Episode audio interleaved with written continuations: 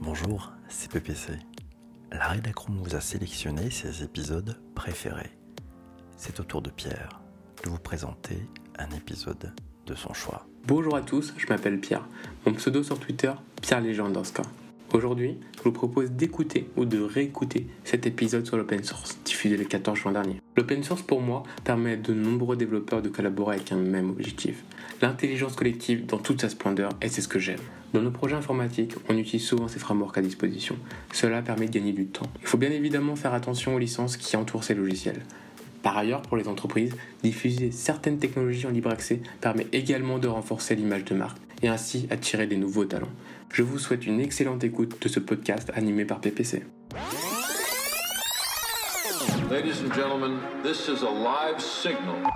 La liberté d'exécuter, de copier, de distribuer, d'étudier, de modifier et d'améliorer le logiciel l'accès au code, la transparence, la libre redistribution avec des règles simples laissées à la main de la communauté, la mutualisation d'une intelligence collective, la révolution open source, on en parle aujourd'hui dans Bonjour PPC. De quoi parlons-nous? Bah, La définition selon Wikipédia. Qu'est-ce que nous dit Wikipédia? Vous savez, Wikipédia, c'est mon ami. Euh, la désignation open source ou le code source ouvert s'applique au logiciel et s'étend maintenant d'ailleurs aux œuvres de l'esprit dont la licence respecte des critères précisément établis par l'Open Source Initiative, les possibilités, merci Marc pour le retweet, les possibilités de libre redistribution, d'accès au code source et de création des travaux dérivés, merci Jean-Emmanuel.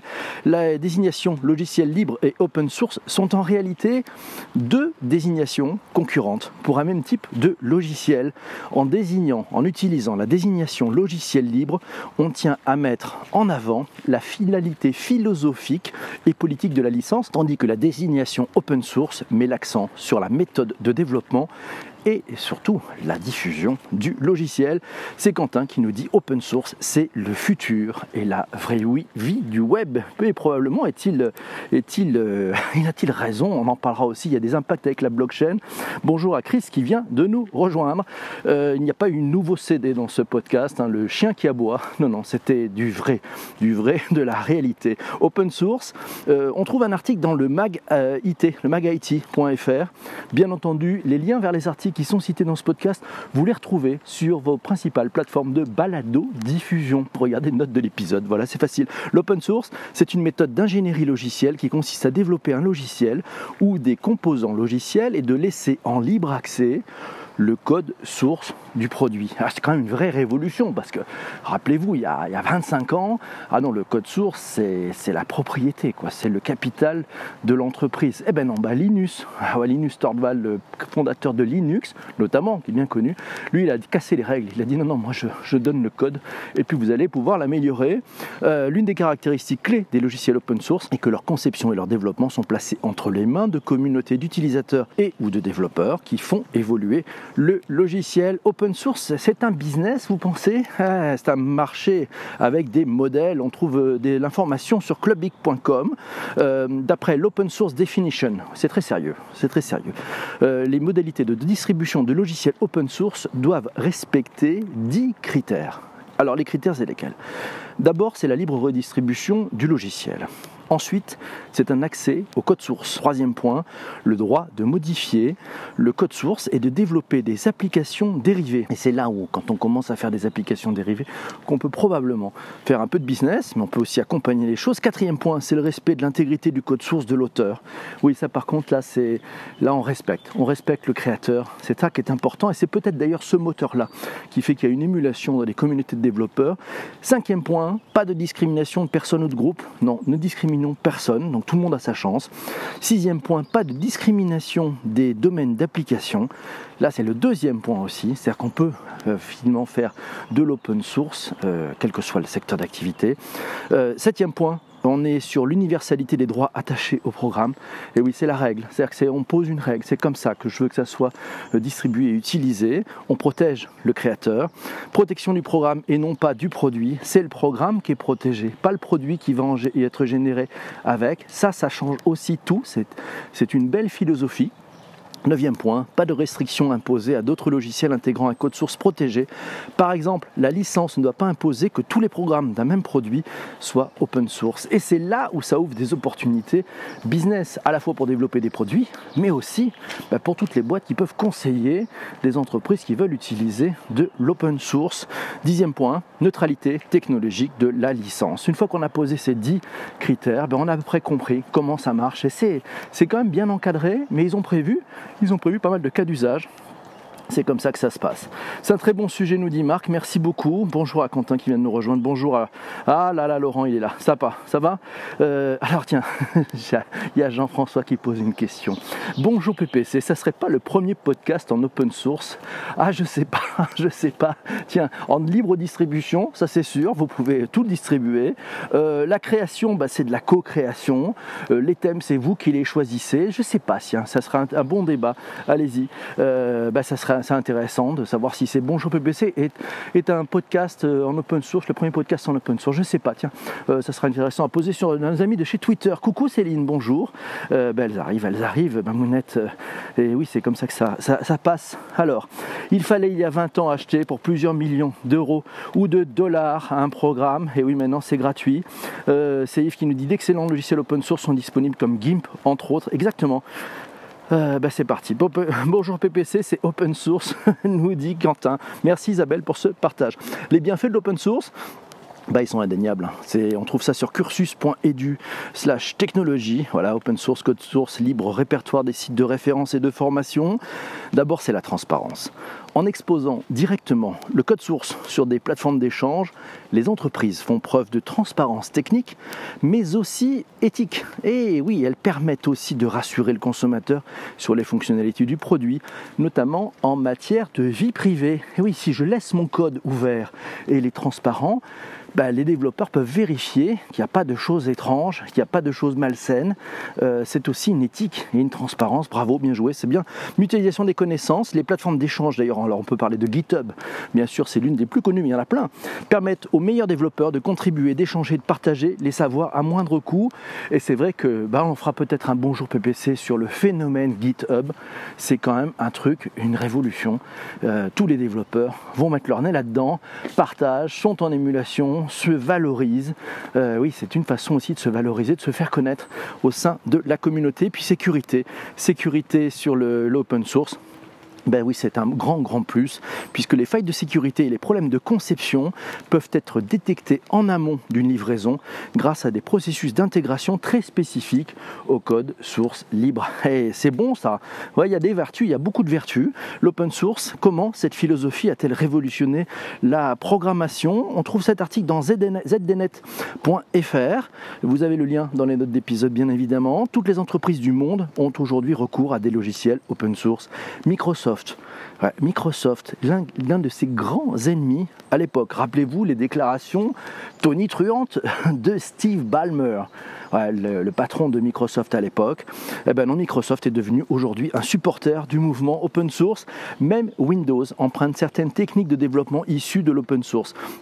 Si vous avez déjà fait une recherche sur Google, acheté un livre sur Amazon, regardé un film sur Netflix, ou même regardé les photos de vacances de vos amis sur Facebook, vous êtes, sans le savoir peut-être, un utilisateur de l'open source. C'est pas si mal hein, pour euh, une approche technologique qui a célébré ses 21 ans le 3 février 2019. Ça fait 21 ans, c'est Mathieu qui nous dit, oui, ça fait 21 ans que l'open source existe officiellement. Euh, c'était le 3 février 1998 pour être précis, nous dit-il. Aujourd'hui, l'open source domine les plateformes d'entreprise. On se demande d'ailleurs pourquoi, nous dit Massio, le code reste majoritairement fermé et propriétaire pour la plupart des acteurs. 21 ans plus tard, l'open source n'a pas encore réussi à changer le monde, nous demande Massio, et il demande même pourquoi, mais pourquoi donc n'a-t-il pas réussi à changer le monde? On pourra en parler peut-être dans ce Bonjour PPC. c'est Quentin qui nous dit Internet n'est-il pas le plus grand open source du monde? Et il pense que oui, Internet est le plus grand open source du monde. Sources qui sont les bons élèves et les cancres parmi les géants de la tech. Euh, Massio nous a trouvé cet article dans Numérama. Euh, dans Numérama, on apprend effectivement alors les, allez, le top, le top 3, les trois premiers sur le, sur le podium. Alors vous allez croire, c'est incroyable. Il y a Alphabet. Alphabet, vous savez, c'est la maison mère de chez Google. Ah oui, alors elle partage avec Microsoft la place de premier contributeur sur la plateforme de code collaboratif GitHub. Donc première place, il y a deux personnes sur le podium, c'est Google et Microsoft d'après vous. Donc on dit que ça prend les deux premières places. Le juste derrière qui arrive, Apple, incroyable. Apple, Apple. Non oui, oui. Je suis tombé de ma chaise ce matin. Apple. Eh bien oui, Apple est vraiment euh, juste derrière euh, Google et, Microsoft. Pourquoi? Ah oui, ça peut paraître étrange. On, voue le culte du secret à Apple. Eh bien oui, c'est vrai. Mais en même temps, ben, euh, ils, ont, plusieurs outils. par exemple, on peut parler de WebKit. C'est le moteur de navigation. c'est le moteur de navigateur le plus répandu au monde grâce à son utilisation. En plus de Safari, dans Chrome, et Chromium via le fork qui s'appelle Blink. Ah, donc déjà, vous voyez, tiens, tiens Apple, Apple fait de l'open source. Et puis il y a HealthKit aussi. HealthKit, vous en avez c'est pour la santé. Alors lui, ça sert au développement d'applications médicales.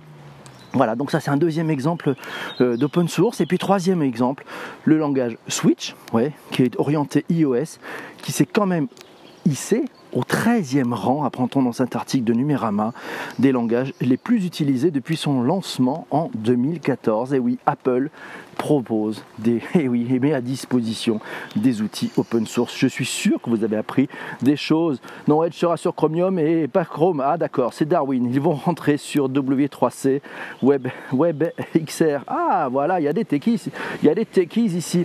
Et c'est Marc qui lui appelle depuis plusieurs années en open source. Très bonne idée d'en parler.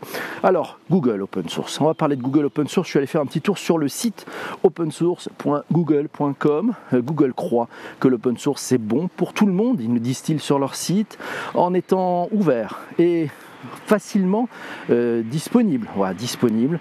Euh, ça permet, ça encourage la collaboration et le développement de technologies. Ça permet de résoudre euh, bah, des problèmes au niveau mondial facilement. Voilà, bah, c'est le 28 mars, c'est le 28 mars 2017 qu'ils ont lancé opensource.google.com, allez faire un tour. C'était leur nouveau site euh, pour le Google Open Source qui a permis effectivement de mettre toutes leurs initiatives euh, en ligne là-dessus. Ben voilà, c'est un nouveau, un nouveau site hein, qui a été lancé à cette époque-là. Et puis il met en avant ben, des exemples de réalisation en open source et qui montre que finalement les développeurs de chez Google adorent l'open source, la blockchain. Ah, c'est Massio qui nous pose la vraie bonne question. Euh, le saut technologique aussi. La blockchain serait-elle la blockchain sans l'open source source eh ben, La réponse est non. Et eh non, et eh non, et non, la blockchain, euh, non, ne pourrait pas être la blockchain s'il n'y avait pas eu l'open source. Il a raison, Massio. Et puis il nous dit aussi que la blockchain aurait-elle pu exister sans l'open source? Et là, la réponse aussi est non. Donc finalement, ben, la blockchain, c'est un enfant. C'est un enfant de cette philosophie open source. Je ne sais pas si on peut le dire comme ça. Les puristes vont peut-être m'envoyer des scuds, mais c'est pas très grave. Yves nous dit ce que j'aime dans l'open source, c'est l'aide entre les utilisateurs. Et Yves voulait me partager son expérience avec les logiciels libres, comme on dit ici à Québec. bonjour PPC, c'est le podcast open source car tout le monde peut y contribuer. C'est Quentin qui nous dit ça. J'ai utilisé Symfony, nous dit Isabelle, un CMS open source il y a quelques années. Avantage indiscutable, le mode upgrade permanent par la communauté qui permet d'avoir un produit de qualité avec des mises à jour fréquentes. Et c'est ça la beauté du sujet. C'est-à-dire que l'intelligence collective améliore le produit. Et oui, ben ça c'est vachement bien. Et puis s'il y a des erreurs, ben, finalement les développeurs vont pouvoir les corriger tous ensemble et on peut revenir à la version, euh, la version d'avant. Pour ma part, euh, nous dit Quentin, j'ai mon gestionnaire de mot de passe qui est un logiciel open source et c'est tellement mieux. Un logiciel open source ne veut pas dire, comme beaucoup peuvent le penser, gratuit. Ah oui, oui, open source, c'est pas forcément gratuit. On peut avoir de l'open source et faire payer. Open source est payant, eh ben, il, y a un, article qui est sur sebsauvage.net que l'on trouve. Euh, voilà, donc je vous donne le lien. Hein, vous pouvez aller lire cet article en entier. Ça serait formidable. On l'apprend grosso modo. Donc une bonne partie des développeurs de projets open source d'abord sont payés. Ah oui, ça c'est oui, pas forcément pas parce que je fais de l'open source que je ne suis pas payé. Deuxièmement, il y a trois modèles qui sont développés. Alors il y a plusieurs modèles. L'entreprise fait développer par ses employés un logiciel adapté. Voilà, on part de, on part un peu from scratch. On adapte le logiciel avec les éléments. Deuxième cas, l'entreprise fait appel à de la prestation pour faire un progiciel. Là, progiciel, on va être plutôt dans des logiques qui sont propriétaires et fermées. Troisième point, l'entreprise prend un logiciel open source existant et l'adapte à ses besoins en payant ses employés pour le faire ou en payant des prestataires pour le faire. Euh, cet homme qui nous dit il y a aussi comme AI pour avoir le plus possible de voitures autonomes possible. Eh oui, c'est vrai, c'est pas faux. C'est pas open bar, nous dit Céline, qui a le sens de la punchline. Merci. On commence avec le open source et on finit avec le hacking. ben oui, Jean Bomber. Il a raison. Oui, il faut faire payer. Je fais payer la valeur ajoutée. Il a raison, Laurent. Bah oui, la valeur ajoutée, ça se paye. Il n'y a pas de souci. Hein. Swift, c'est le nouveau langage d'Apple qui est en open source. Nous signalait, oui, Patrick, merci. Vive l'intelligence collective. Anne, elle a raison. Bonjour, Benjamin. Bienvenue à vous tous. C'est sympa. Ça se, détache ce matin. Et Laurent qui nous dit Magento WordPress, si vous avez besoin, je suis là. Voilà, c'était un petit peu de, pub. L'open data, c'est une aussi un bel exemple de l'open source. On fera un épisode spécifique sur l'open data. C'est riche. J'attendais la fin du podcast pour la faire celle-là, nous dit Jean-François. Répondant à Céline, Yves nous dit qu'il utilise GIMP pour le travail de ses photos et la suite LibreOffice qu'il peut sauvegarder au format Excel. Voilà, il a utilisé Audacity lors d'enregistrement de podcasts techno et de baseball ici à Québec. Yes. AMLD, alors un tweet d'un des blogs qui nous dit les freelances. Ah ouais, ça c'est revenge porn. Je sais pas, ce freelance n'a pas été payé. Alors il a publié en open source le projet de son client. Voilà, c'est la question comment s'assurer d'être payé pour, pour son travail. Le client n'a pas payé, il a donc décidé de dire ben voilà, puisque je suis pas payé, je vais mettre ça de façon publique. Hashtag revenge porn comme on dit. Non, c'est ça. Eric Scherer, tiens, merci Pascal pour ce retweet. Eric Scherer, vous savez, c'est le patron de la prospective du groupe France Télévisions. Euh, c'est aussi l'ancien patron de l'AFP aux États-Unis. Il a travaillé chez Reuters. Il a tweeté hier le New York Times met en open source son cours des compétences de base de data pour les journalistes. Incroyable, c'est-à-dire que le New York Times forme ses journalistes à l'utilisation de, des données. C'est un petit pied de nez, hein. c'est assez drôle en fait quand on se dit que finalement la plupart des journalistes ont plutôt pris journalisme parce que c'était des littéraires pour éviter euh, ben, pour éviter ces fameuses filières de mathématiques, et ben finalement aujourd'hui, ah ben, dans cet univers digital, les journalistes, on leur demande aussi de travailler la data. Le New York Times met des cours en place pour ces journalistes. Ben, ils n'ont rien trouvé de mieux que mettre ces cours en open source pour tout le monde. Allez-y, courez-y. C'est fantastique, c'est fait en open source. Voilà, et donc ça, ça, y a dedans, vous avez plein de formations qui permettent de comprendre ce qu'on peut faire avec les données, comment décortiquer les données, comment les utiliser, les erreurs à ne pas faire aussi. Important, les erreurs à ne pas faire. Et oui, Futur, Futur, ah, Futur, vous êtes allé, Futures Festival, euh, c'est à Paris dans quelques, dans quelques jours. Euh, bah, il y a le Low Tech Lab, on pense que les low tech existent partout et le seul frein à leur développement, c'est leur manque de diffusion.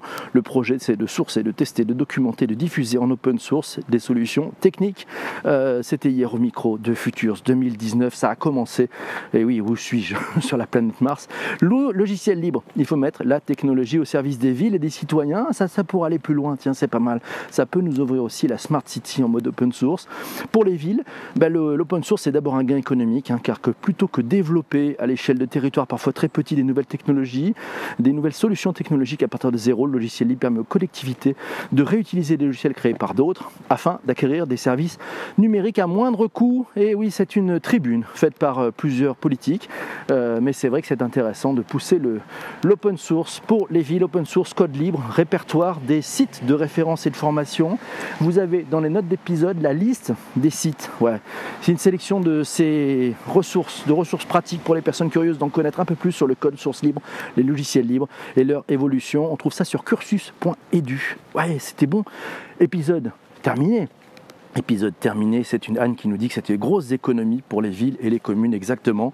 Cet épisode est maintenant terminé, on va se retrouver pour un prochain épisode qui va concerner le tracking. Le tracking. Ah, la question du... La dernière question, celle-là pour votre réflexion. Qu'est-ce qui, d'après vous, bloque passer à l'open source aujourd'hui Benjamin nous dit qu'il le voit dans l'éducation nationale. Qu'est-ce qui bloque aujourd'hui l'entreprise, euh, la collectivité pour passer à l'open source? Ça, ça, vous avez 5 heures, vous avez le week-end. On se retrouvera pour le prochain épisode pour parler de comment éviter le tracking.